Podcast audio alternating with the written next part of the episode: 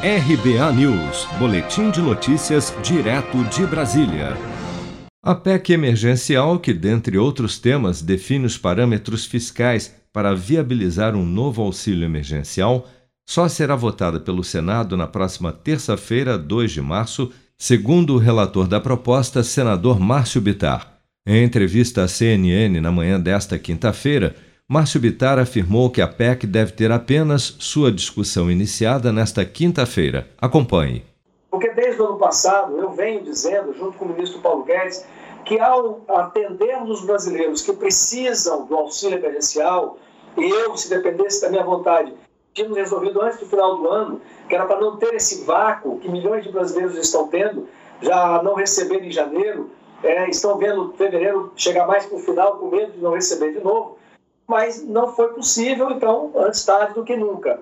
Então, o Brasil vai dar o sinal de que não abandona esses brasileiros que precisam do Estado para se alimentar, mas isso tinha que ser feito é, na mesma, no mesmo movimento, também aumentando o rigor fiscal. E é isso que estamos conseguindo. Então, a PEC está fundamentalmente focada nessas duas direções. Então, você cria para o governo as condições dele é, reeditar o auxílio emergencial ao mesmo tempo que a emergência fiscal dos estados e municípios, a votação daqueles famosos gatilhos, é, estão na PEC para serem aprovados. Mas ele está no relatório, é, hoje vai ser lido, e a, e, a, e a, a última informação que eu tenho do presidente é que vota-se na terça-feira.